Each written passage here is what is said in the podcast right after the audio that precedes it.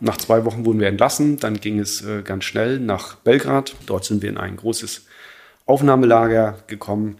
Und äh, da möchte ich kurz noch erwähnen, weil das ist eine Erfahrung, die ich dort gemacht habe, die wirklich mein Leben äh, geprägt hat. Wir sind ja mit nichts dahin gekommen. Mein Sohn hatte keine Schuhe mehr. Ich hatte auch nur noch einen Schuh, also so eine Art Provisorium. Und ähm, die Menschen, die dort äh, teilweise schon längere Zeit ausgeharrt haben, kamen ja aus, wenn Sie so wollen, allen Herrgottsländern. Ja, also aus dem Irak, aus dem Iran, aus, aus Afghanistan, auch aus äh, Rumänien, aus Bulgarien und sonst woher. Und hatten alle ein Ziel, irgendwo ähm, äh, ja, Asyl zu stellen in ein Land, wo sie eben dann weiterleben wollten. Und äh, die Leute hatten wirklich fast nichts. Aber das bisschen mehr, was sie eben hatten, haben sie mit uns geteilt. Und äh, so viel Menschlichkeit, so viel Dankbarkeit, äh, wie wir da erfahren haben, Wahnsinn. Ich finde keinen besseren Begriff. Also das war wirklich was ganz Außergewöhnliches. Ja.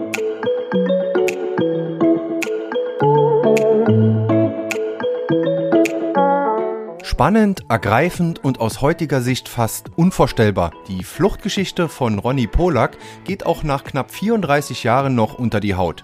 Der Rostocker flüchtete Anfang 1989 unter gefährlichen Umständen mit seiner Familie über Ungarn und Jugoslawien in den Westen. Seine Sehnsucht nach Freiheit und Selbstbestimmung war so groß, dass er seine Heimat hinter sich ließ. Ein großer Schritt, der ihn sein Leben lang geprägt hat. Und damit moin und hallo zum Wellenrauschen Podcast Nummer 74. Mein Name ist wie immer Oliver Kramer und ich habe mich diesmal mit Ronny Polak getroffen.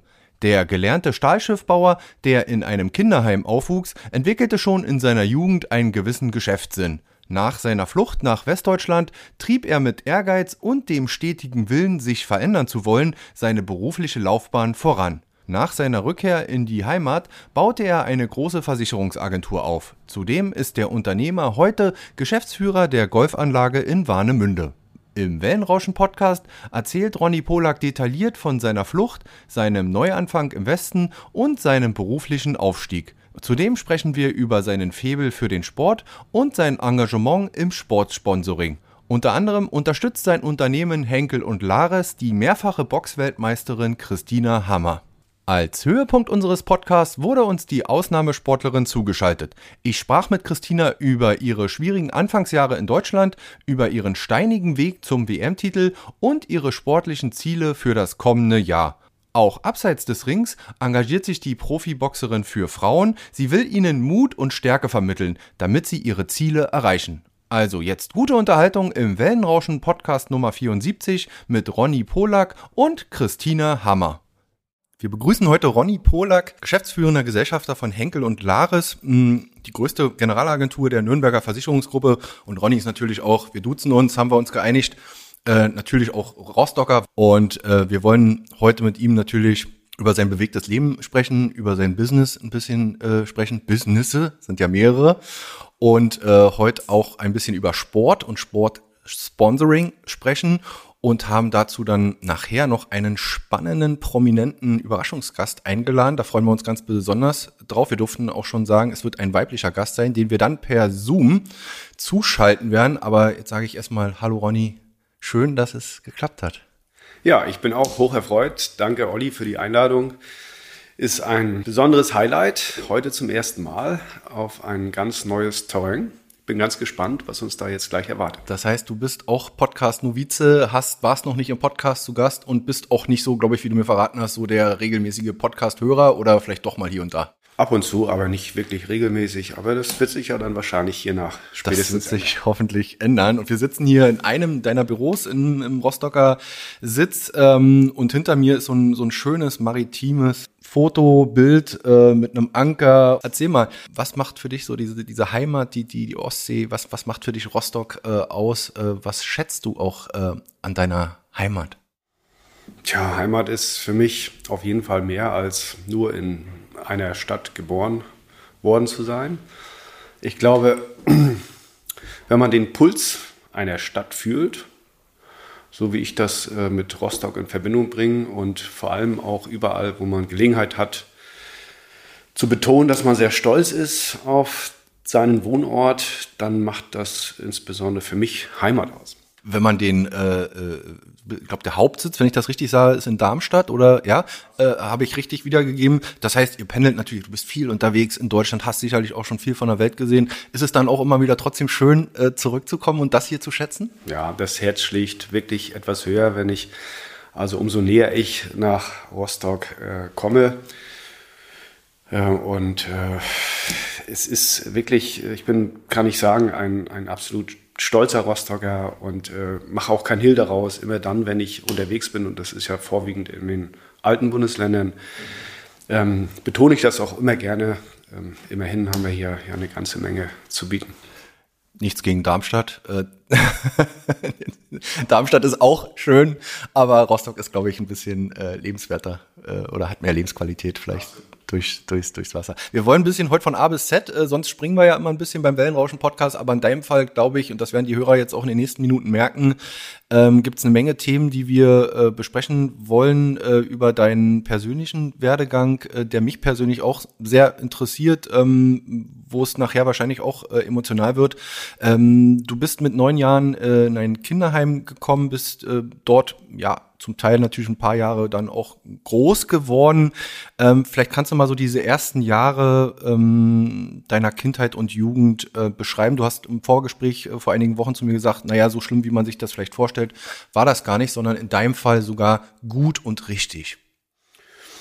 Ja, gut, das äh, kann ich auch jetzt nur bestätigen. Auf der einen Seite äh, war das natürlich schon erstmal ein Schock für meine beiden Brüder, die ja jeweils zwei und, und drei Jahre jünger sind als ich, äh, weil wir ja völlig unvorbereitet äh, mit dieser Situation konfrontiert wurden. Es ging dann irgendwann los, zwei Leute vom Jugendamt äh, holten uns ab.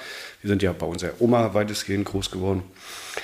Herzensgute Frau und äh, ja, und äh, das Auto hielt dann in Wismar. Meine beiden Brüder mussten aussteigen und äh, ja, kam dann nicht wieder und äh, mit mir ging es dann weiter nach Schönberg und, äh, und dann wurde ich mit der nackten äh, neuen Situation konfrontiert. Das war in den ersten Tagen und Wochen sicher eine große Herausforderung für mich. Aber ja, ich habe dann auch schnell mitbekommen, dass man sich eben äh, ein ordnen muss, äh, auch äh, integrieren muss. Und äh, es ging da natürlich alles sehr strukturell vor. Und, Wie viel waren das so? Leute? Also ja, insgesamt Kinder? waren das, glaube ich, 70 äh, Kinder, die, also Kinder und Jugendliche im Alter zwischen, zwischen sieben und, und, und teilweise 16, 17, glaube ich, wenn ich das richtig erinnere. Ja, und es gab äh, eben, äh, ja, klare Vorgaben. Es war alles sehr geordnet, äh, aber ich hatte eben auch sehr viel Glück, weil ich äh, jemanden hatte, der, den ich gerne heute noch als, als meinen persönlichen Mentor bezeichne. Ein Geschichtenerzähler, jemand, der es auch wirklich gut mit, mit, den, mit den Kindern und Jugendlichen gemeint hat und der mir vor allem was mit auf den Weg gegeben hat, nämlich mir immer wieder gesagt hat, Ronny, umfallen ist erlaubt, aber liegen bleiben zählt nicht. Und war der dort Mitarbeiter? Äh, oder der, ein Erzieher, aha, ein Erzieher, ein, ein fantastischer Pädagoge. Äh, der für dich dann auch Bezugsperson Absolut, war. Ja, ja. Hm. ja. Ja, toll. Also ähm, eine Zeit, die natürlich hart war, äh, keine, keine Frage, ähm, aber die dann für dich vielleicht auch ähm, ja jetzt dann rückblickend ähm, ja wichtig war oder oder einfach prägend würde ich sagen absolut prägend. Ich habe äh, die notwendige Struktur bekommen. Natürlich gab es auch viele Situationen über die man ja heute äh, leichter hinweg sieht äh, aber doch damals äh, sehr ähm, schwierig waren damit umzugehen. Es gab auch viel Ungerechtigkeit aber äh, unterm Strich, äh, aus heutiger Sicht, kann ich ganz klar das Fazit ziehen, äh, wenn ich diese Gelegenheit nicht bekommen hätte, wer weiß, wie das Leben dann verlaufen wäre. Ich glaube auf jeden Fall nicht so, wie es eben nun mal jetzt verlaufen ist. So ist das immer im Leben, dass es auch nicht vorhersehbar und nicht immer vor allen Dingen planbar ist. Und das hast du schon in jungen Jahren erfahren müssen. Wie ging es denn dann weiter? Du hast mir dann schon ein bisschen erzählt. Erzähl mal so, äh, Ausbildung äh, ganz, ganz, ja, fast klassisch hier im Hafen. Und ähm, ja, wie ging es denn dann weiter? Ja, ich hatte einen großen äh, Wunsch. Äh, ich wollte unbedingt zur See fahren. Das ist aber dann leider nicht äh, passiert, weil ich meine Verwandtschaft dann äh, im, im, im, Westen hatte, wie man damals sagte. Und dann sollte es wenigstens ein Art verwandter Beruf sein. Wenn ich schon nicht äh, zur See fahren äh, sollte, dann wollte ich zumindest dafür sorgen, äh, entsprechend mitzuhelfen, die Schiffe zu bauen, die es dann möglich machen, äh, eben auf See zu sein. Und daraus ist dann der Beruf des Stahlschiffbauers geworden auf der damaligen Warnow-Werft. Und da habe ich auch nur meine Ausbildung gemacht, habe dann nochmal ein Jahr als Jungfacharbeiter gearbeitet und habe dann eine Gelegenheit genutzt, äh, nämlich zu wechseln zur Baustoffversorgung in Rostock, weil dort äh, wurde eine Tätigkeit angeboten, wo man eben auch leistungsbezogen schon bezahlt wurde. Ne? Und zwar, indem man eine bestimmte Menge von Zementbehälter, Waggons mehr entladen hat, als eben die Norm es vorsah. Und für jeden Waggon, den man mehr entladen hat, hat man dann bestimmtes Extrageld bekommen. Und äh, das hat dazu geführt, dass wir also da in dem Bereich äh, deutlich überdurchschnittlich auch schon Geld verdient haben, was mich natürlich als junger Mensch auch sehr gereizt hat. Und, und das war ohnehin auch ein wichtiges äh, Ziel für mich persönlich, auch, auch in jungen Jahren schon möglichst äh, viel zu erreichen. Erfolgreich zu sein, Geld zu verdienen, was ja in der DDR, ja, würde fast sagen, verpönt war. Natürlich hat, haben die Leute in der DDR Geld verdient, aber ich sage jetzt mal, der überwiegende Teil das Gleiche. Ja, ist natürlich jetzt sehr pauschal von mir, aber es war ja doch sehr, sehr gleich und äh, man konnte jetzt nicht groß, äh, Selbstständigkeit war auch fast verpönt, äh, ja. Und äh, da hattest du aber schon so ein bisschen dieses, äh, dieses, ähm, naja, weiß nicht, Unternehmer gehen oder, oder, oder sagen wir mal, ähm, dieses, diese Denke drin? Ja, ich denke auch, dass ähm, äh, das hat aber auch schon mit der Zeit im Kinderheim zu tun. Wir haben da ganz viel auch uns Taschengeld erarbeitet. Also das war ja alles ein bisschen ländlich. Wir haben äh, Kartoffeln gesammelt, Steine gesammelt. Wir haben äh, geholfen, eine große Mehrzweckhalle mit aufzubauen. Also das, was eben da möglich war. Und äh, das hat dazu geführt, dass wir immer auch äh, Geld verdienen konnten und haben uns dann recht äh, frühzeitig konnte ich mir ein Moped leisten, später dann ein Motorrad und und naja und man hatte natürlich dann auch äh, immer andere Wünsche noch, sei es äh, mal auf die Disco zu gehen oder, oder sonstige Dinge zu tun. Und da brauchte man auch immer ein bisschen Geld. Und äh, umso mehr man davon hatte, umso besser konnte man auch diese Dinge machen.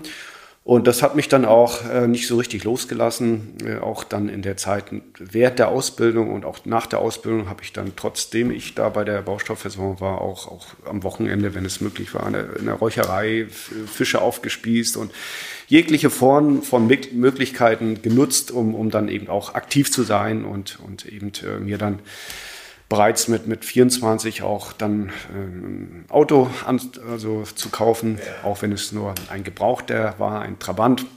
Ja, äh, aber trotzdem. Mit 24 zu DDR-Zeiten, das ist. Das ist schon nicht äh, so schlecht. Gletscherblau mit Sportlenkrad.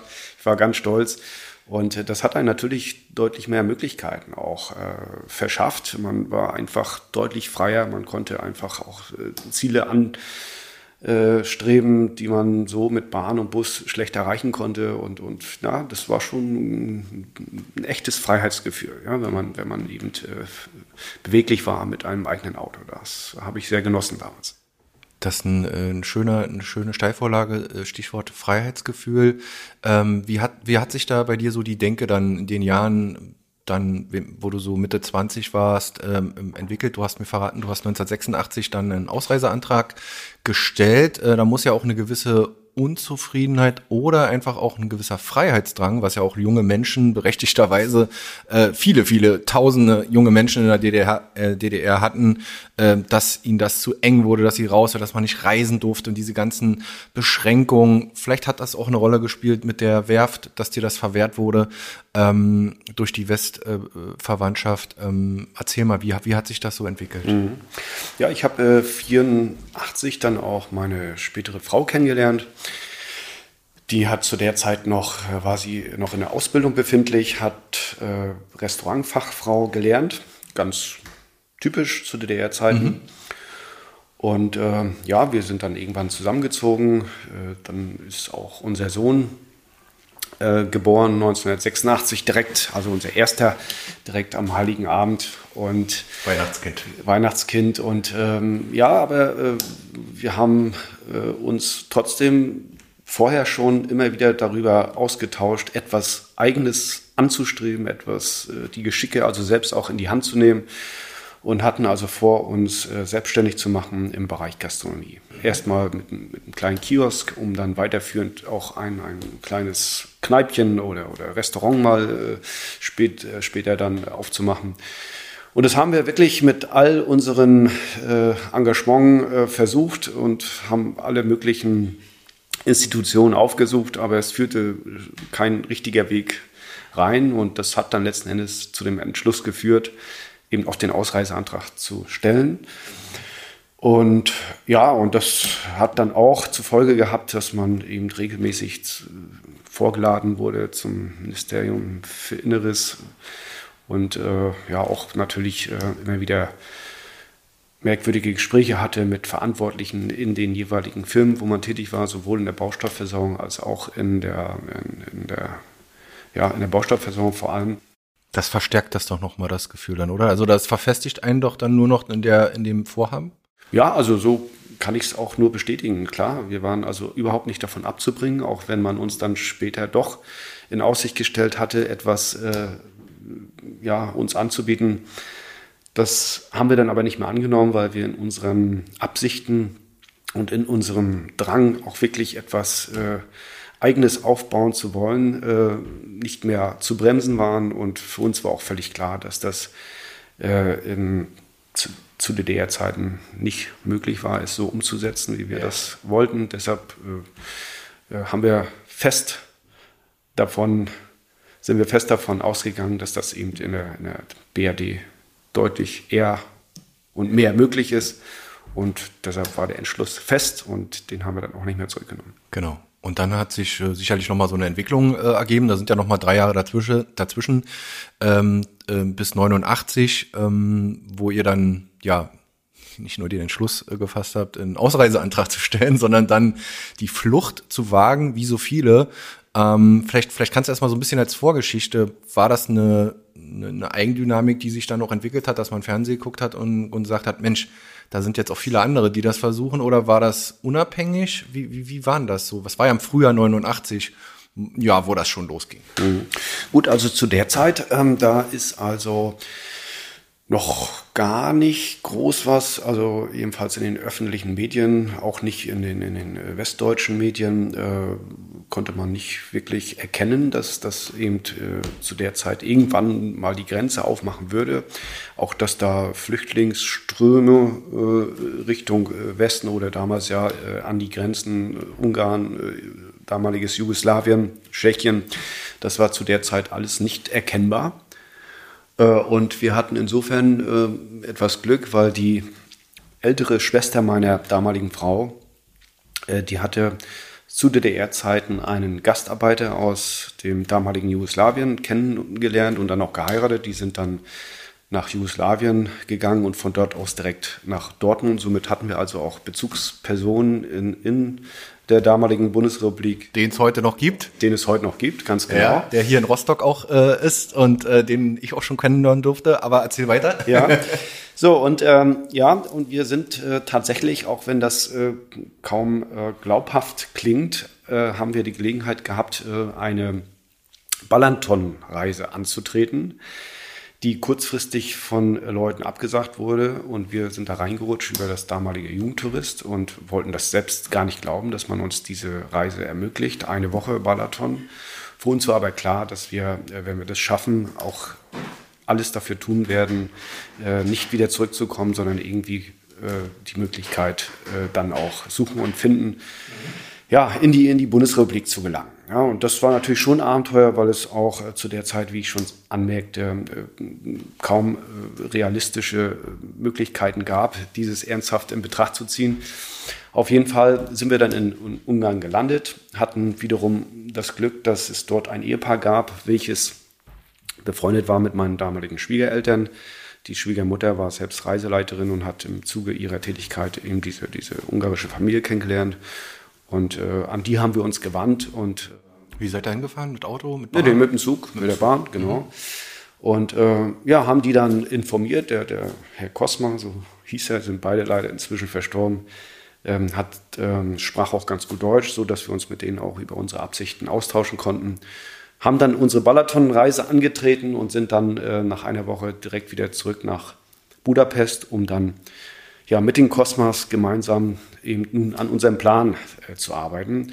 Und der ging damit los, dass wir erstmal sämtliche Kirchen aufgesucht haben, äh, aber außer dass wir eben äh, einen, den, den, Segen der jeweiligen Verantwortlichen äh, bekommen haben. Mehr gab es nicht. Äh, mehr Hilfe konnte man uns dann nicht äh, geben. Ähm, gleichzeitig haben wir aber überlegt, ob es nicht Sinn macht, gegebenenfalls Richtung Österreich zu flüchten. Das haben wir auch versucht über die Schopbronner Berge, wurden dann erwischt und äh, trotzdem nicht gleich ausgewiesen. Wir hatten also nochmal insofern äh, Glück, Glück, oder? Glück ja. mit, mit einer Chance, äh, weil man eben wusste, wenn wir jetzt da ausgewiesen werden in die DDR, dass das mit, mit äh, sehr äh, schlimmen Sanktionen äh, verbunden wäre. Mit der Auflage allerdings, äh, dass wir uns nicht mehr in Grenznähe aufhalten dürfen. Und das hat aber dazu geführt, dass wir wiederum ähm, zum damaligen ungarischen Konsulat gegangen sind, also nicht Ungar, also in Budapest zum deutschen Konsulat, so ist es richtig. Zum westdeutschen Konsulat. Westdeutschen Konsulat. Und, ja. und äh, das war dann allerdings äh, eine Phase, wo man schon gespürt hat, dass äh, es ein paar Menschen gab, die sich auch mit der Idee äh, konkret äh, beschäftigt haben, eben äh, die DDR zu verlassen, über Ungarn eben als Sprungbrett ein, einen Weg zu finden.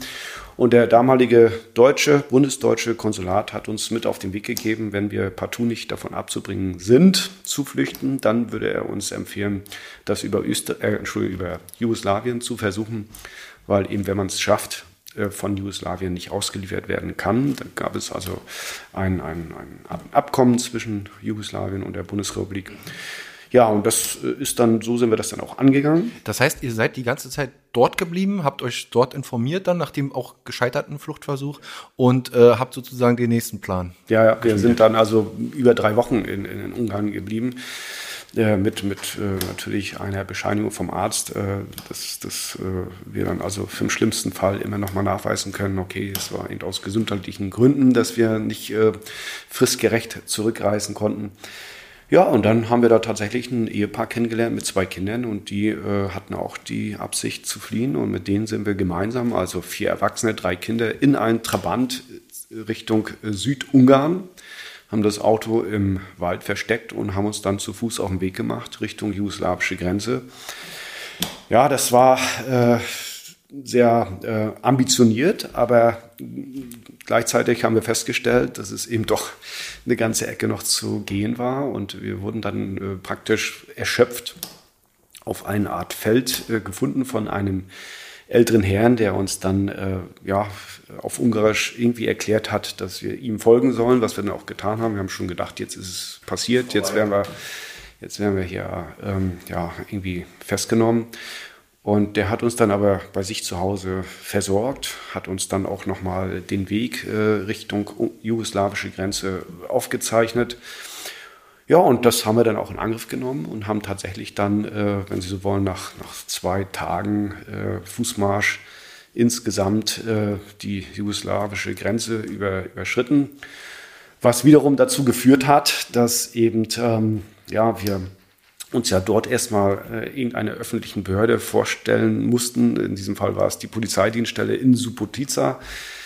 Und ähm, ja, dann wurden wir recht schnell der Staatsanwaltschaft vorgestellt. Ein Richter hat dann den Richterspruch erlassen, indem er eben verkündet hat, äh, als illegaler Grenzübertritt äh, wird äh, dieses Fehlverhalten geahndet zwei Wochen Gefängnis für die beiden Männer und wiederum die gleiche Zeit äh, für die Frauen und für die Kinder in einem Kinderheim äh, zu ähm, verbringen. Ja, nach zwei Wochen wurden wir entlassen. Dann ging es äh, ganz schnell nach Belgrad. Dort sind wir in ein großes Aufnahmelager gekommen. Und äh, da möchte ich kurz noch erwähnen, weil das ist eine Erfahrung, die ich dort gemacht habe, die wirklich mein Leben äh, geprägt hat. Das kann man gar nicht anders formulieren. Wir sind ja also mit nichts dahin gekommen. Mein Sohn hatte keine Schuhe mehr. Ich hatte auch nur noch einen Schuh, also so eine Art Provisorium. Und ähm, die Menschen, die dort äh, teilweise schon längere Zeit ausgeharrt haben, kamen ja aus, wenn Sie so wollen, allen Herrgottsländern. Ja, also aus dem Irak, aus dem Iran, aus, aus Afghanistan, auch aus äh, Rumänien, aus Bulgarien und sonst woher.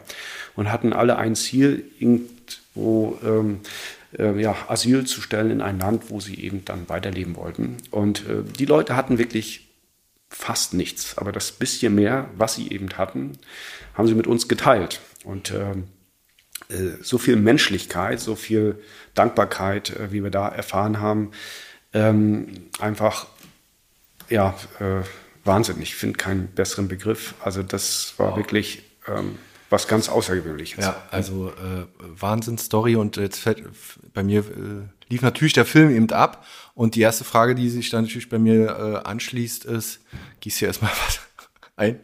Äh, ja, das, das Thema Angst, ihr habt ja, du warst nicht nur alleine, allein könnte man das ja immer noch anders äh, bewerten, bewältigen. Du hast deine Frau mitgehabt und äh, dein, dein Sohn. Ähm, ja, welche Rolle spielt Angst? Oder wird man dann auch zu so einem Beschützer und, und sagt, ey, wir, wir ziehen das jetzt irgendwie durch und äh, ihr habt ja glücklicherweise, wart ihr nicht allein noch mit dem anderen äh, Pärchen mit, äh, aber ähm, ja, auch beim Grenzübertritt ist, war man sich doch auch nie sicher. Oder ihr wart drüben und sagt, ja, jetzt sind wir gerettet. So war es ja nicht. Nein, nein, ganz so war es nicht. Und Angst ist natürlich eigentlich nicht so ein, so, ein, so ein perfekter Begleiter, aber gleichzeitig ist man in der Lage, wenn man eben ähm, Überlebensängste hat, äh, und, und die hatten wir auch, weil wir überhaupt nicht wussten, wie das Ganze ausgeht und ähm, ob wir das auch schaffen, ähm, hast du spürst du einfach mehr Kraft. Du hast, äh, bist äh, imstande, Dinge zu tun, zu leisten, die man unter normalen Umständen, glaube ich, gar nicht so äh, leisten kann oder auch sich selber gar nicht zutraut. Ne? Auch mit dieser Verantwortung äh, für unseren Sohn und letztendlich auch für meine Frau. Aber meine Frau war eben auch absolut überzeugt, war wirklich eine unglaublich starke Person, die niemals einen Zweifel daran aufkommen lassen hat, dass das, was wir da jetzt machen, auch das Richtige ist. Insofern, ja, hat, haben diese Dinge natürlich auch eine Rolle gespielt. Ja, toll. Dann nur vielleicht nochmal ein Seitenschwenk dazu.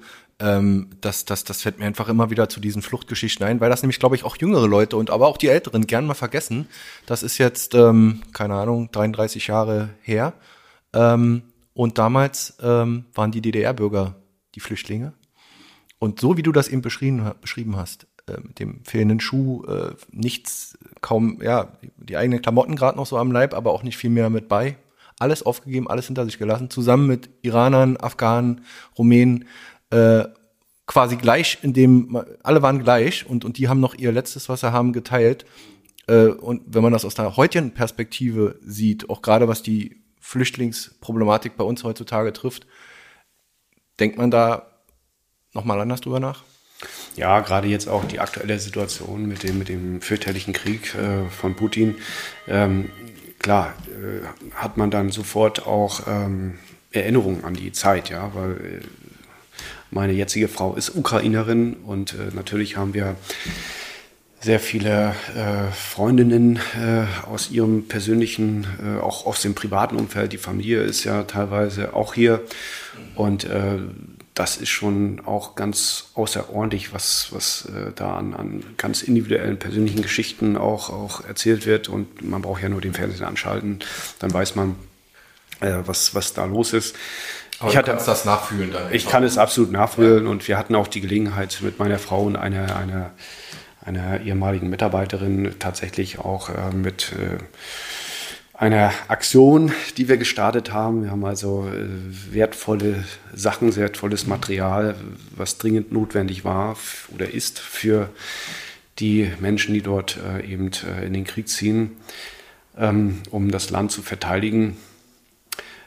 Ja, wertvolle Ausrüstungsgegenstände eben an die ukrainische Grenze gebracht. Und das ist ja ein kleiner bescheidener Beitrag, den man leisten kann. Aber die Situation ist äh, durchaus äh, in Verbindung zu bringen zu meiner eigenen damaligen Situation. Und da denkt man natürlich schon hier und da etwas anders drüber nach. Das glaube ich schon.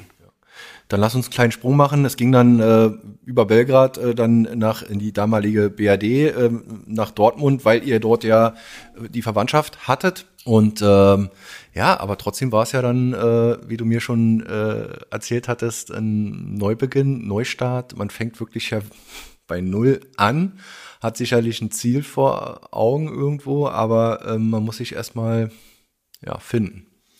Absolut. Und ähm, das war auch Glück, dass wir eben die Verwandtschaft dort hatten. Äh, deshalb brauchten wir nicht nochmal in ein Aufnahmelager. Gießen wäre wahrscheinlich für uns da in Frage gekommen oder Unermassen, eins von beiden. Und äh, somit hatten wir also ja, ein Dach über den Kopf. Äh, unsere Verwandtschaft hat da gleich ein Zimmer für uns freigemacht und, und, und naja, wir äh, konnten da erstmal wohnen, ein paar Wochen lang, ähm, haben sich da auch alle sehr viel Mühe gegeben. Und ich hatte bereits nach drei Tagen schon gleich eine Tätigkeit aufgenommen, und zwar in einer, einer Wäscherei. Ich weiß gar nicht genau, ob es die heute noch gibt. Und ähm, als Betriebshandwerker ähm, ja, ich bin sehr euphorisch äh, dort angefangen, habe da mächtig losgelegt, aber es war eben doch eine komplett andere Welt als das, was ich kannte aus, aus DDR-Zeiten. Und ähm, ja, es ist, war jetzt auch nicht meine komplette Erfüllung. Ich war erstmal glücklich, dass ich dort eine Tätigkeit äh, aufnehmen konnte für damals 12 D-Mark die Stunde und äh, durch viele Überstunden ist man dann trotzdem auf, auf ein ganz gutes Gehalt gekommen. Meine Frau hat dann auch äh, recht zeitnah danach äh, eine, eine Anstellung gefunden. Ja, und dann haben wir irgendwann auch eine eigene Wohnung bezogen. Waren wir natürlich ganz stolz drauf und dann bin ich, äh, habe ich mich parallel auch schon mal ein bisschen umgeschaut, links und rechts. Äh, dann konnte ich mich erinnern, dass ich ja während meiner Tätigkeit in der Werft auch einen Kranführerschein gemacht habe. Und somit hatte ich mich bei Hösch beworben, ähm, eben als Kranfahrer. Und durch meinen Augenfehler habe ich die praktische Prüfung nicht bestanden. Und äh, naja, vielleicht war das auch ein Stück weit, Stück weit Schicksal. Sonst wäre ich heute Kranfahrer bei Hösch und jetzt äh, ist es doch dann anders gekommen und ich kann nicht behaupten, dass ich darüber jetzt besonders traurig bin. Genau. Eine Tür geht zu, eine neue geht auf. In dem Fall, ähm, ja, Vertrieb, äh, Strukturvertrieb. Äh, äh, erzähl mal, wie, wie bist du dazu gekommen?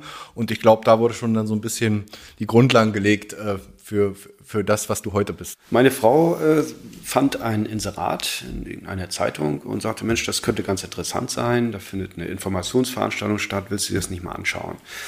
Und äh, das habe ich auch gemacht. Und ähm, ja, da ging es dann halt um das Thema Versicherungsverkauf in einem strukturierten Vertrieb. Ich kam abends nach Hause und das Erste, was mir mein Schwager Toshi mitteilte, Mensch, hast du schon mitbekommen, heute sind die Grenzen aufgemacht worden. Also das war auch so ein, so ein, so ein Tag, äh, da sind eben auch besondere Dinge äh, zusammengelaufen. Das war natürlich, äh, ja, wir waren alle komplett erstaunt, dass das mit einmal doch so schnell äh, möglich war. Und ähm, ich habe dann in Folge äh, bei diesem Unternehmen auch angefangen, habe dort äh, ja, meine ersten Gehversuche gemacht. Allerdings ähm, ging es darum, erstmal seine Verwandten und Bekannten anzugeben über, über sogenannte Kontaktlisten, Hunderterlisten hat man dazu gesagt. Und die einzigen Menschen, die ich namentlich benennen konnte, waren fünf an der Zahl, inklusive Toshi und meiner Schwägerin. Und ähm, nichtsdestotrotz hat der damalige Verantwortliche gesagt, Mensch, äh, du hast jetzt äh, dich vertrauensvoll an uns gewendet. Du hast deine Aufgaben, die wir dir aufgetragen haben, nämlich die Verkaufsgespräche zu erlernen und so weiter, das hast du alles gut gemacht. Und irgendwie haben wir das Gefühl, dass das äh, was für dich sein kann, auch wenn du jetzt nicht über die Kontakte verfügst. Und dann haben die sich da auch wirklich viel Mühe gegeben, äh, mir da so die ersten äh, Gehversuche zu vermitteln äh, indem ich also auch Listen bekam von Menschen aus Schützenvereinen und so weiter, die ich dann kontaktieren konnte. Ist ja heute alles gar nicht mehr möglich durch Datenschutz und ja. sonstige Dinge. Aber so war das früher und dann äh, ging es Step by Step. Äh, wenn meine Frau nicht gearbeitet hätte, ich mache da kein Hilt draus, dann wären wir verhungert, weil in den ersten drei Monaten habe ich fast kein Geld verdient. Das hat sich dann erst etwas später dann mehr und mehr ergeben.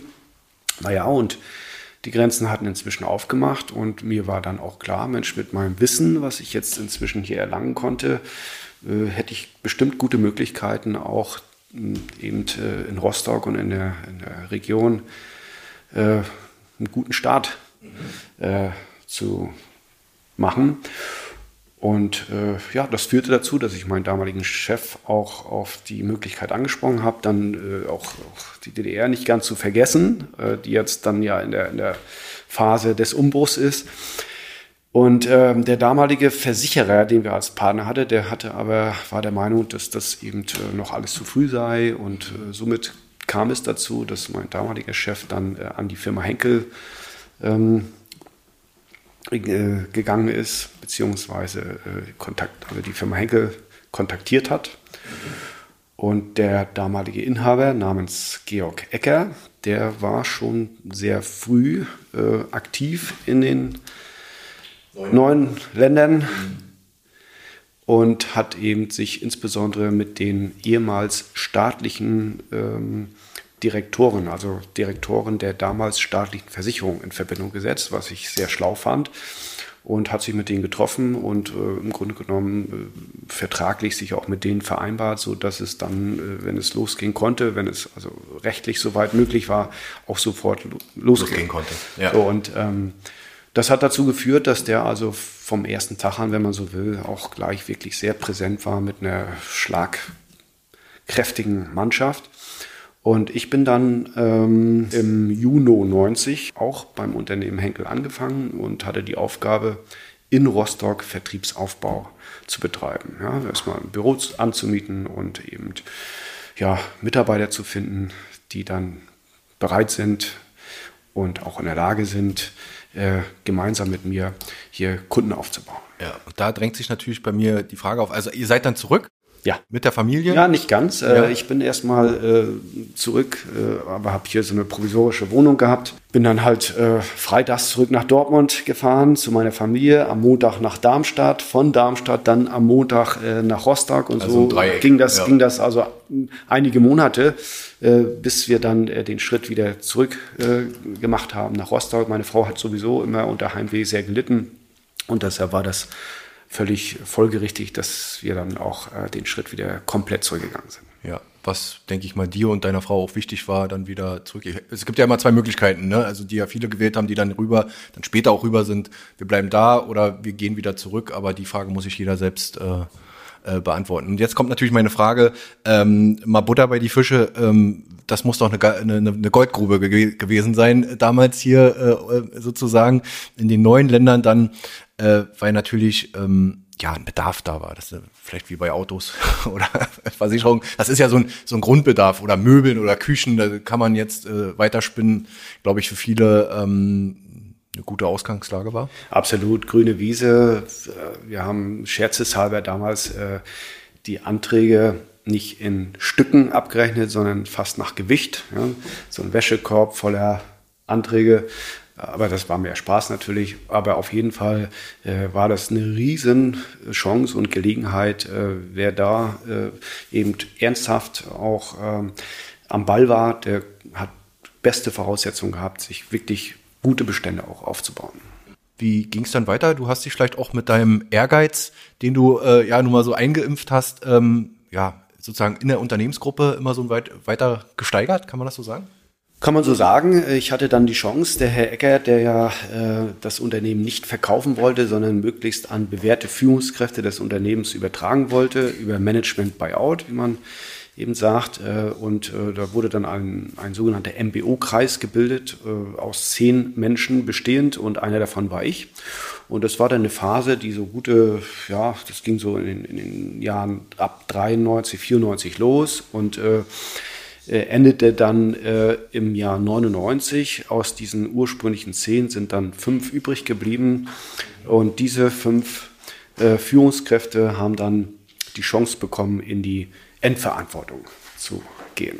Mhm. Ja, das heißt also, äh, das Unternehmen zu übernehmen. Herr Ecker ist dann äh, Ende 99 ausgestiegen und die fünf ehemaligen Führungskräfte waren dann äh, eben jeweils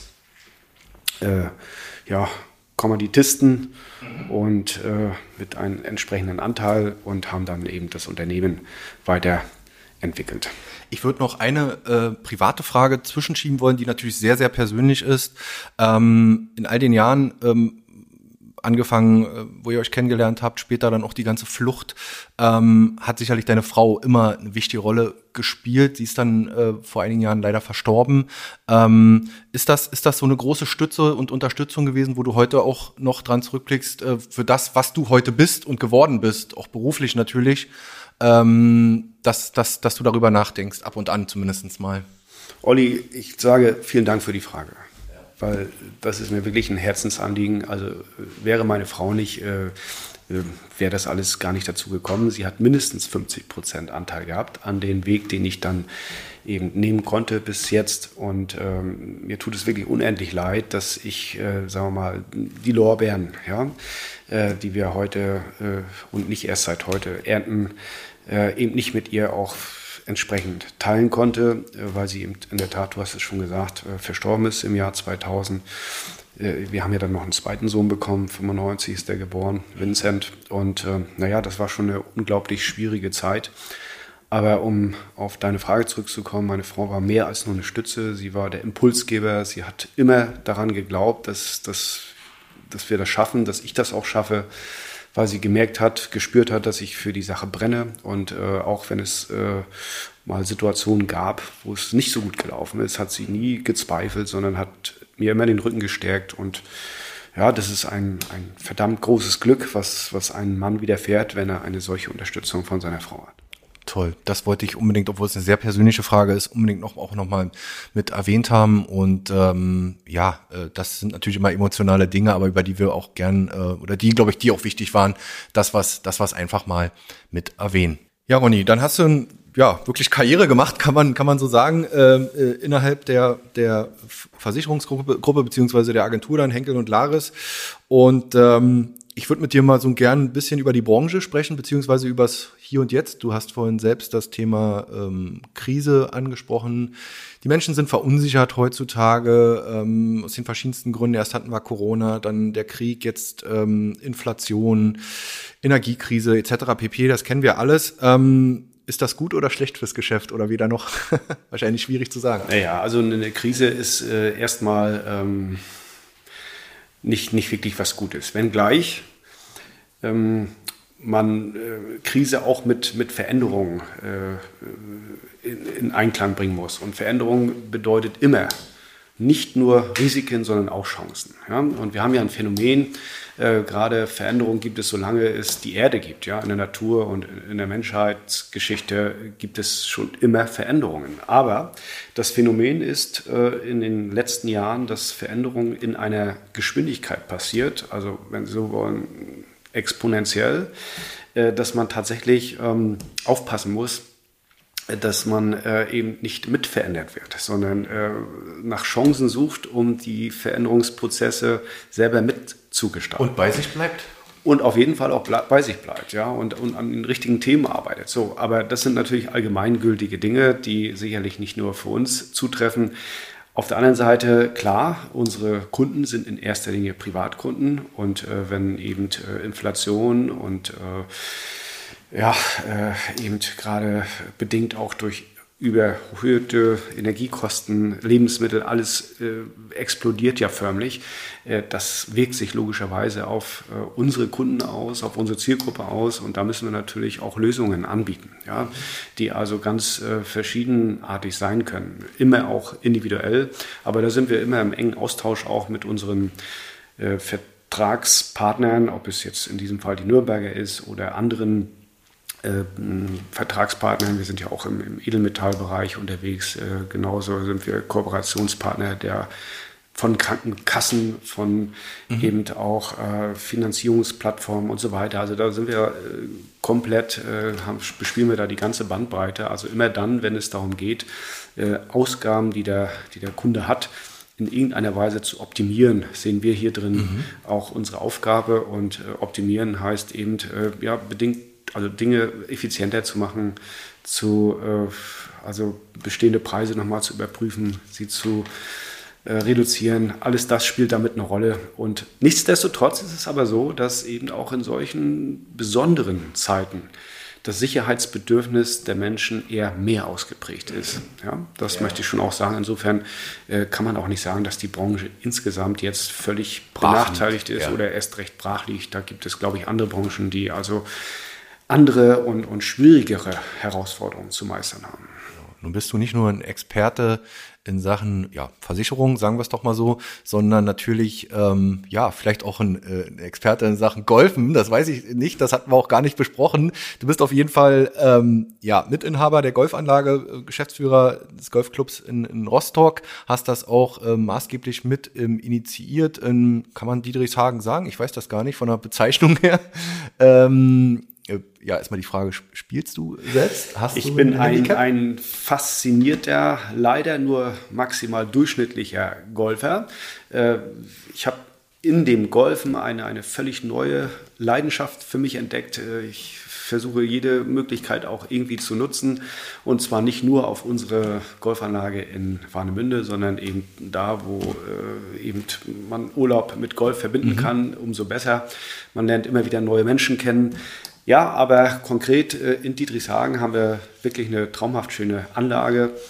Und äh, diese Anlage hat natürlich ähm, auch äh, einen unglaublichen Mehrwert für die gesamte Region. Im Grunde genommen ist es eine Art Tourismus, Magnet, ja, der auch dafür sorgt, dass eben Menschen aus äh, nicht nur Deutschland, sondern teilweise auch aus Skandinavien, aus, aus äh, den Benelux-Staaten, äh, auch teilweise aus Spanien äh, und, und Italien wirklich zu uns kommen, um nicht nur Golf zu spielen, sondern Golfen und eben Urlaub miteinander zu verbinden. Und das ist eben fast nirgendwo besser möglich als hier bei uns. Das ist schon allein die Lage macht's aus. Ich kenne natürlich die Anlage auch ganz gut. Hab noch, noch nicht, äh, mir wurde schon mehrfach äh, äh, angeboten, mal so eine so eine Platzrunde zu drehen und äh, das mal zu erlernen, ein paar Stunden zu nehmen. Ich muss es wirklich mal wahrnehmen, weil es ist wirklich eine tolle Anlage. Und vielleicht noch mal darauf einzugehen. Ähm, das, das ist irgendwo auch ein Faktor, ne? Also, dass Leute hierher kommen, natürlich das Angenehme mit dem Nützlichen verbinden oder wie auch immer, also dass sie Golf spielen wollen und an der See sind und hier Urlaub machen. Ich glaube, ein wichtiger touristischer Faktor für die, für Rostock, und Warnemünde und die Region, ne? Ja, absolut. Mal unabhängig davon, dass wir äh, auch äh, 15 äh, gewerbliche Arbeitnehmer beschäftigen. Äh, wir haben jetzt natürlich die Gastronomie verpachtet, haben inzwischen auch äh, Apartments bauen können, so dass eben auch die Golfer, die von außerhalb kommen, direkt auf der Anlage auch übernachten können. Das alles trägt dazu bei, dass sicherlich auch die Region davon nochmal deutlich profitiert. Mhm. Nun ist äh, Henkel und Laos sehr aktiv im Sponsoring, speziell im Sportsponsoring. Ähm, vielleicht kannst du noch mal umreißen, warum es dir bzw. dem Unternehmen so wichtig ist, den, den Sport äh, zu unterstützen.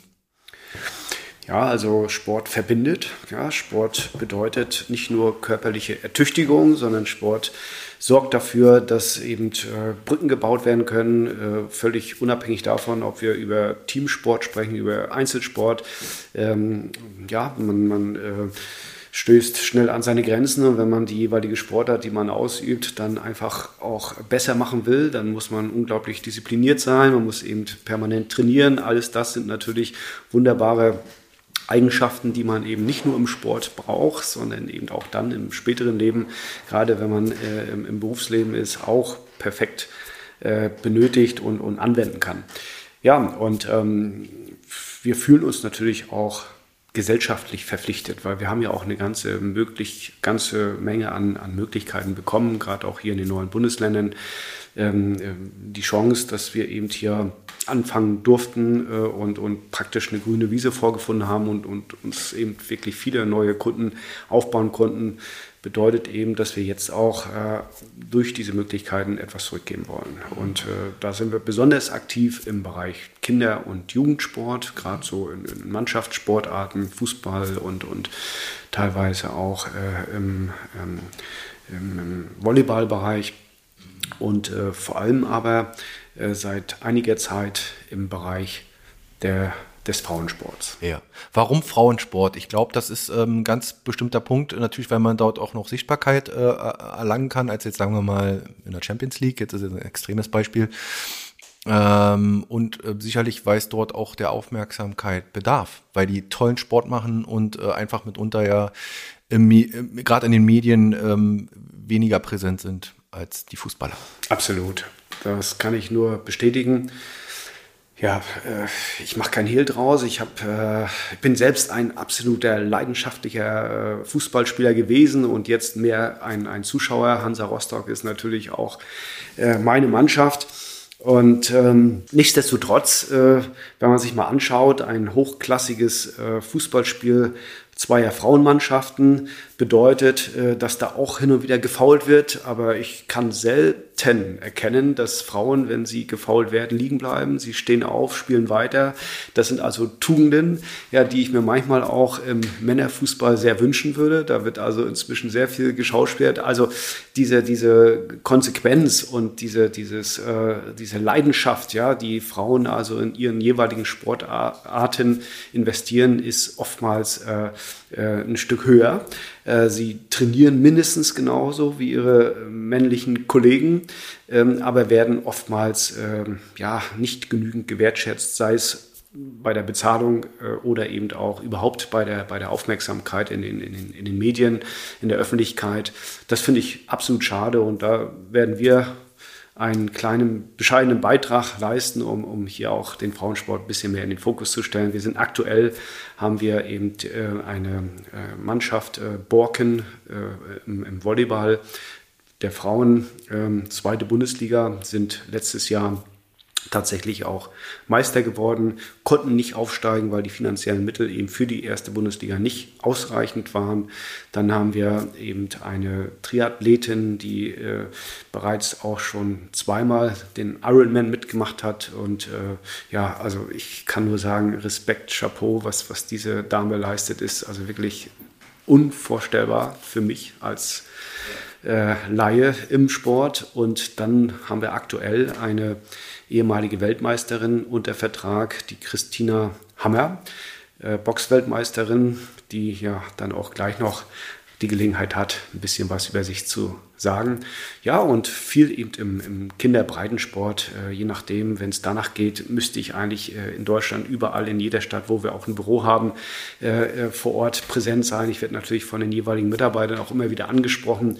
Wir waren jetzt gerade in Dresden, haben wir äh, ein großes Arrangement äh, mit einer Fußballschule gehabt. Äh, mhm. Da sind also in den, in den Ferienzeiten, glaube ich, 250 äh, Kinder äh, durchgelaufen, die also das auch nur machen konnten, weil wir da eben aktiv auch unterstützt haben. Ja, und die Eltern haben sich da auch sehr bedankt und, und äh, das sind kleine, bescheidene Beiträge, die wir da leisten.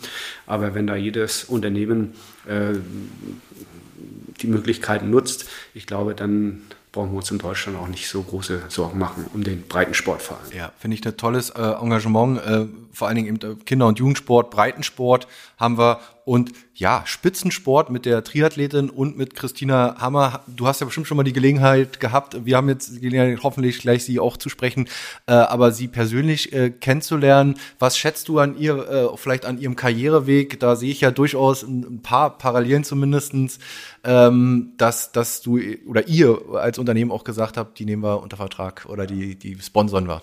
Ja, es sind nicht nur ihre, ihre Erfolge, die sie erzielt hat, sondern es ist auch der Typ selbst, äh, die brennt förmlich für ihre Sportart und ist äh, wirklich sowas von diszipliniert, äh, haut immer noch mal eine extra Trainer, Trainingseinheit obendrauf, äh, was mich wirklich fasziniert. Ja gut, aber umsonst äh, erzielst du halt auch nicht solche Spitzenergebnisse. Und äh, ja, und ihr Charakter ist es in, in erster Linie, weil sie hat eben auch äh, einen, einen eher schweren Weg genommen in, in ihrer früheren äh, oder frühen Jugend, Kindheit, ähm, ist ja nicht in Deutschland geboren und äh, hat dann äh, aber äh, ja, zugeschaut, wie ihre Brüder, insbesondere der eine, dann mit dem Boxen angefangen ist und irgendwann hat sie sich gedacht, okay, das, das mache ich auch und äh, man stellte dann recht schnell fest, dass sie also deutlich talentierter war als ihr Bruder und ja, sie hat das also dann auch genutzt, daraus wirklich was, was unglaublich Erfolgreiches zu machen. Aber ähm, da wird sie ja gleich selber auch nochmal. Da kann sie gleich nochmal lang und breit erzählen. Aber eine tolle Geschichte und wir hoffen alle, dass sie vielleicht demnächst auch irgendwann mal wieder sogar einen WM-Gürtel äh, erreichen kann.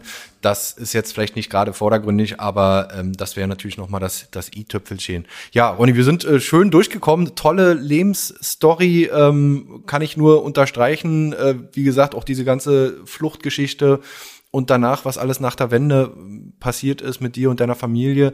Abschließend, ja, natürlich nochmal die Frage bei, an alle meine Gäste, wo kann man dich, wo kann man euch erreichen, äh, wenn man vielleicht ja auch Bedarf hat in Sachen Versicherung? Ja, in Versicherung kann man uns natürlich kontaktieren über die sozialen Medien, äh, über unsere Homepage, äh, auch über unsere Karriereseite. Wir sind da also, wir haben jetzt sind wir ganz stolz, dass wir gerade ganz aktuell äh, zum zweiten Mal das Siegel Great Place to Work erhalten haben. Das bedeutet ja in der Tat, dass wir als hochattraktive Arbeitgeber wahrgenommen werden von unserer Mitarbeiterschaft. Und darüber hinaus sind wir auch noch vor inzwischen sechs Wochen ausgezeichnet worden als bester Versicherungsmakler Deutschlands. Das macht uns natürlich auch besonders stolz. Ja, und äh, jetzt haben wir aktuell immer wieder auch Aktionen und äh, das äh, nächste, was jetzt ansteht, ist ein Adventskalender. Ja, wir haben ja bald Weihnachten, liebe Leute. Genau, ne? so sieht es aus. Und äh, da werden auch, auch, auch schöne Preise immer wieder vergeben. Und äh, ich glaube, es lohnt sich für jeden, da mal raufzuschauen, gerne über unsere ähm, ja, sei es Instagram oder auch Facebook, äh, Henkel und Laris, äh, da sind wir ganz schnell auch zu finden und wer da Lust hat, ist da gerne eingeladen. Und besonders möchte ich auch all diejenigen einladen, die sich ein bisschen sportlich betätigen wollen und mal so einen Schnupperkurs machen wollen auf unserer Golfanlage, sehr, sehr gerne.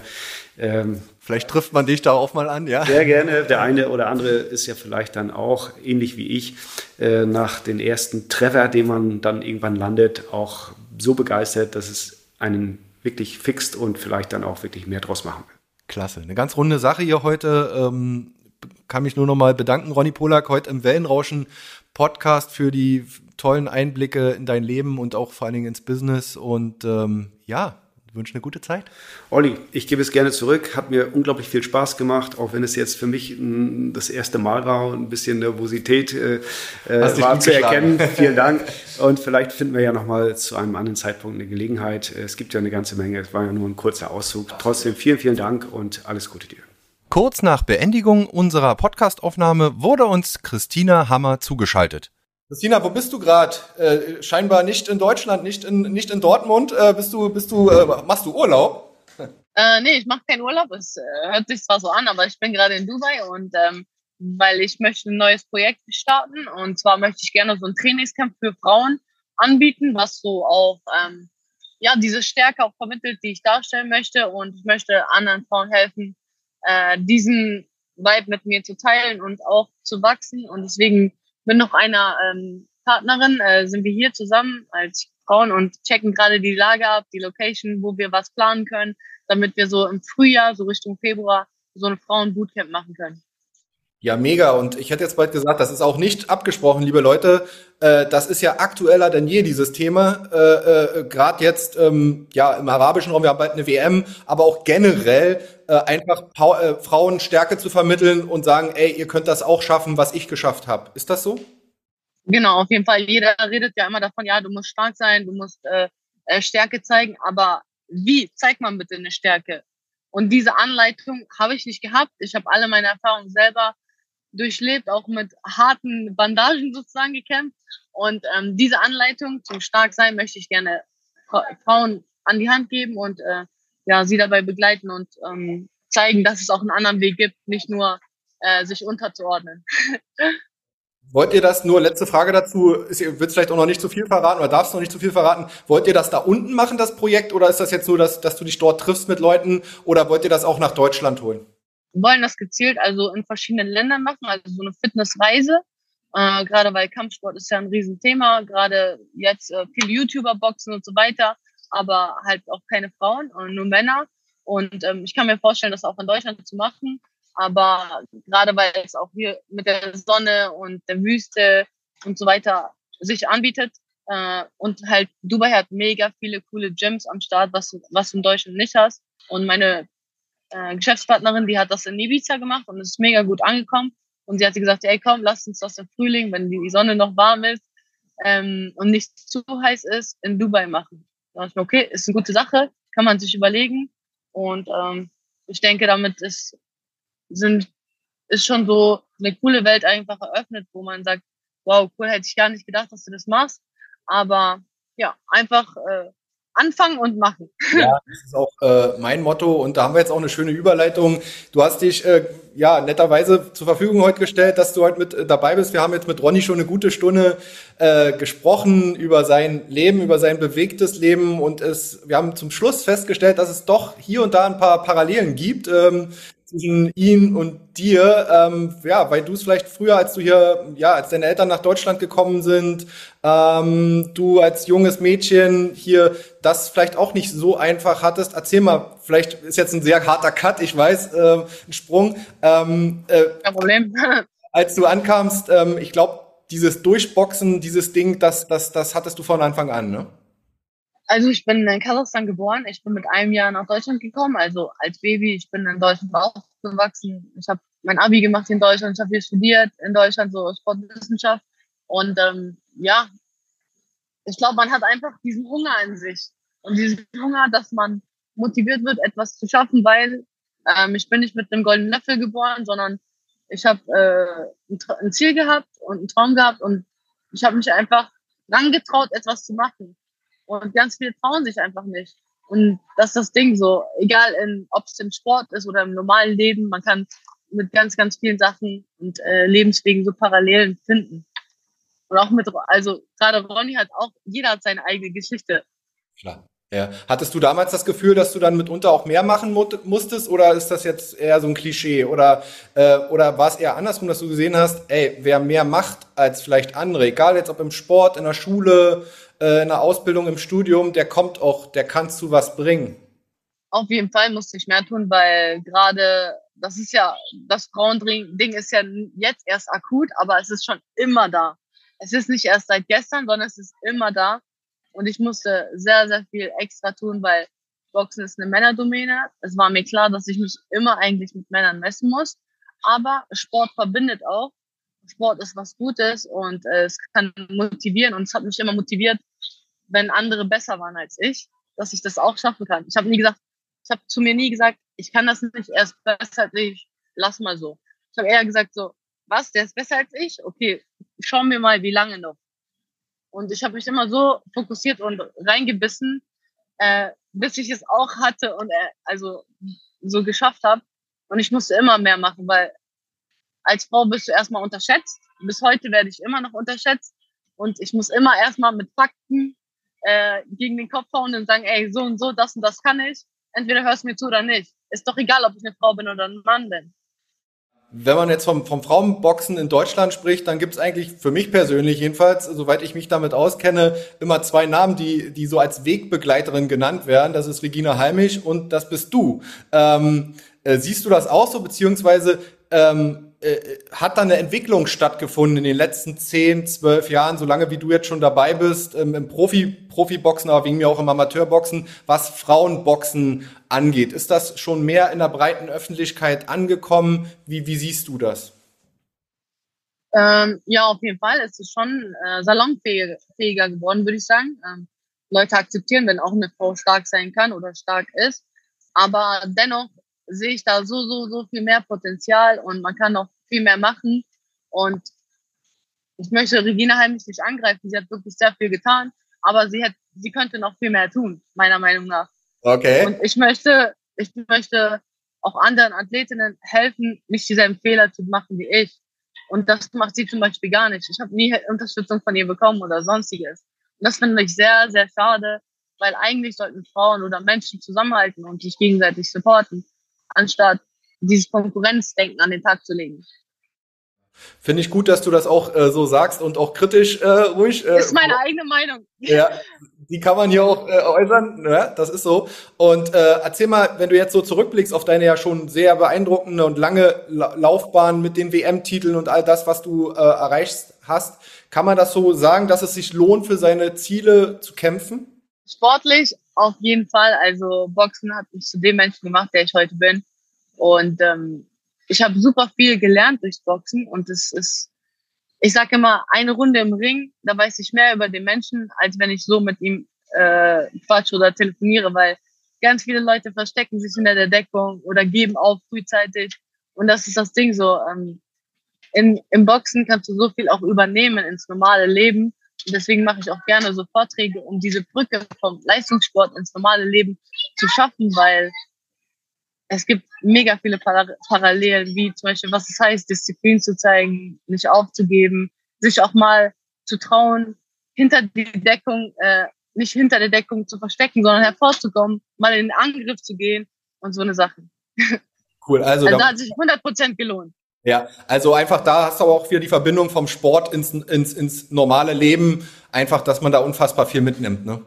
Mit 20 Jahren die jüngste Weltmeisterin und äh, damals ich war jung, ein bisschen, also sehr naiv und ich wollte einfach nur Spaß am Sport haben. Und das hat mich so geformt, dieses tief, hoch, tief, hoch.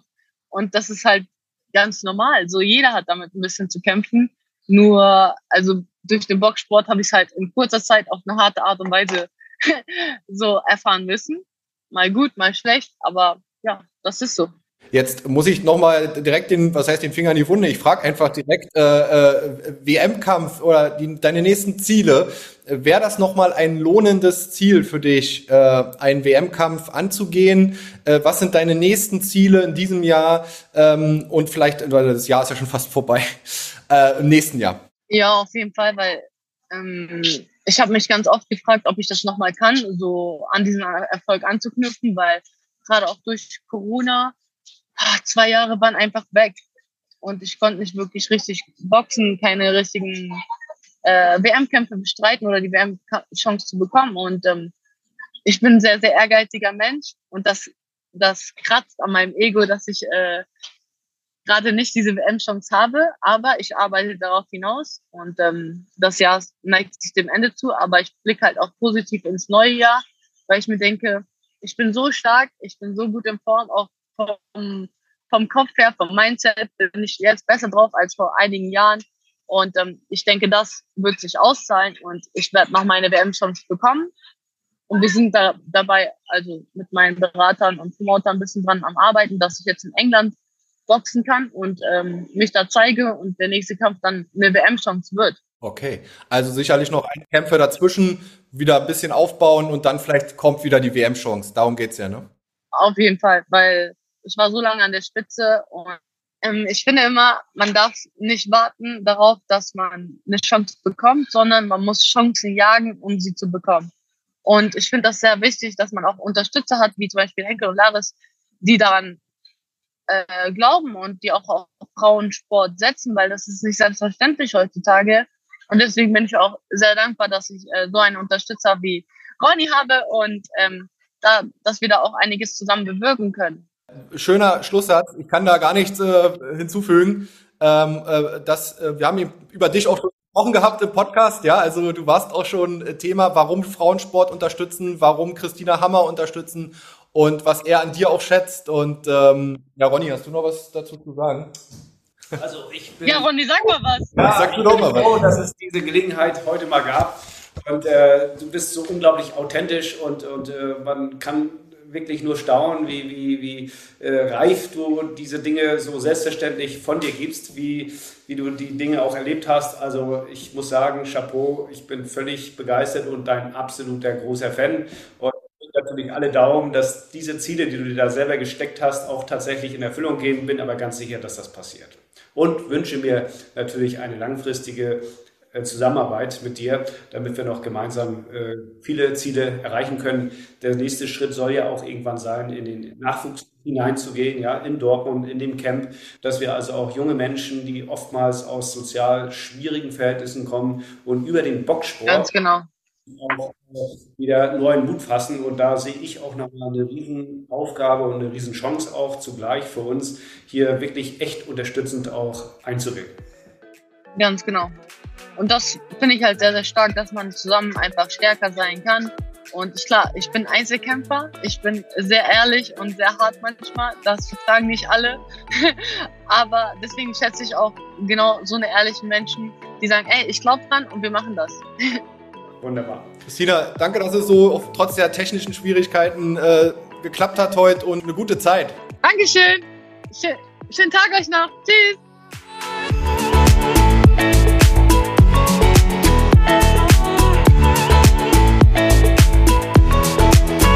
Der Podcast mit Ronny Polak und Christina Hammer ist auf unserer Homepage unter www.wellenrauschen-mv.de abrufbar. Wer uns auf dem Smartphone lauschen will, findet uns bei Spotify, Apple Podcast, Deezer und Google Podcast. Um keine Folge des Wellenrauschen Podcasts zu verpassen, könnt ihr dort einfach auf den Abonnieren-Button drücken. Und ich würde mich freuen, wenn ihr uns auf Instagram unter Wellenrauschen-MV und auf Facebook unter Agentur Wellenrauschen folgt. Wenn ihr Partner von Wellenrauschen werden wollt und in unseren Podcasts euer Produkt oder eure Dienstleistung bewerben wollt, dann schreibt mir eine E-Mail unter info at wellenrauschen-mv.de. Und zum Schluss wollte ich nochmal darauf hinweisen, dass wir Podcasts für Unternehmen, Vereine und Organisationen produzieren und Beratungen sowie Workshops für den Einstieg in die Welt der Podcasts anbieten. Schreibt uns eine E-Mail, wir würden uns über jede Anfrage freuen. Bis dahin, euer Olli Kramer.